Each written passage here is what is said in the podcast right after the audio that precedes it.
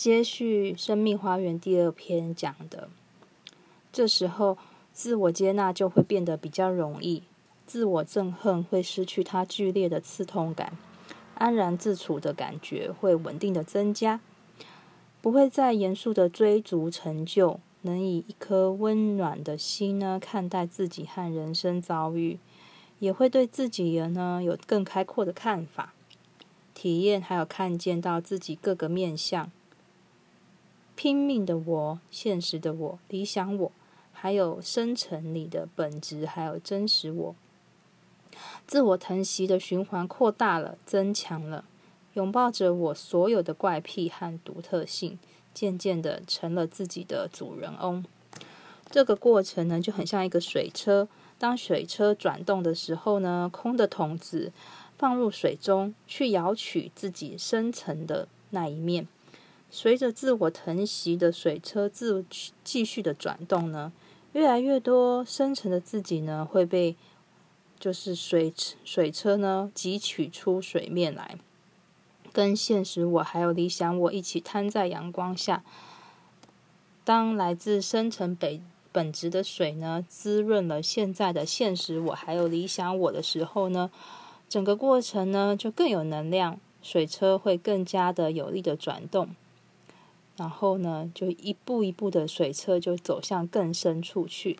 去汲取更多的水上来。危险，抛弃理想我，把真实我当成理想。在这个自我疼惜的道路上，人们有机会去接受自己所有的负向，也包括追求完美这个部分。理想我是经过多年的建构还有修整打造出来的一个意象。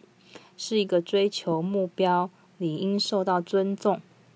试图否认理想，我注定是会失败的，而且这么做最后可能会使人转而追求真实我。如此一来，真实我呢，不过又变成另外一个理想我而已。这会重新开启自我憎恨的可能。虽然呢，成就伦理可能会成为一个强制性的陷阱，但抛弃它呢，也同样会导致固着。我们推荐的是学习接受我们存在的状态里的面相，然后呢，选择你想要的生活方式。接下来的两章会探讨几个前面描述的架构的概念。我们会纳入三个三对的语词：应该与选择、成就与精益求精、严肃与幽默。应该、成就、严肃。常见于呢，我们接下来两章节要描述的权力导向的生活态度，而选择跟精益求精呢，还有幽默呢，会常见于力量导向的生活态度。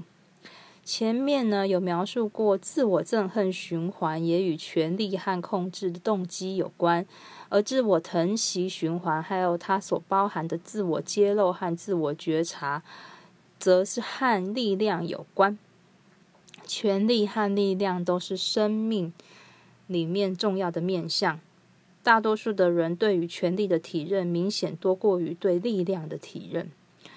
然后透过本章的描述呢，我们必须去培养自我疼惜的心，你就有机会汲取更多自己的力量，从而更深切的体验到自己的圆满以及与他人的连结。第二章。